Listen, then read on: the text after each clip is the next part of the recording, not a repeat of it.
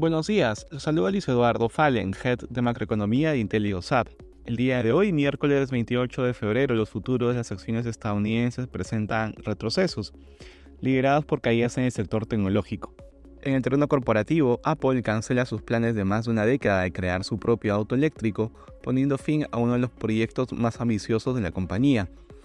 Además, en el terreno de datos económicos, hoy se conocerá la segunda revisión del dato de PBI del cuarto trimestre del 2023, el cual se espera que se ubique en 3.3%, lo que confirma el crecimiento estable de la economía norteamericana al cierre del año anterior. En la eurozona los índices presentan retornos mixtos. Se publicó para la eurozona la confianza económica de febrero registrando 95.4 puntos, decepcionando las expectativas del mercado.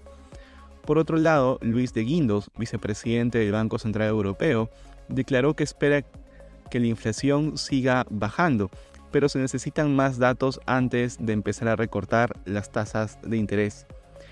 En Asia los mercados cerraron con resultados negativos. En China la empresa inmobiliaria Country Garden anunció el miércoles que se ha presentado una petición de liquidación contra la empresa por impago de un préstamo de 205 millones de dólares las acciones de Country Garden retrocedían más de 10%. En Latinoamérica, en Chile se espera que la tasa de desempleo de enero se ubique en 8.6%, aumentando levemente respecto al mes anterior. Respecto a commodities, el precio del oro retrocede levemente en medio de la fortaleza del dólar. Por otro lado, los metales base caen en medio de los acontecimientos del sector inmobiliario en China. Gracias por escucharnos y si tuviera alguna consulta, no duden en contactarse con su asesor.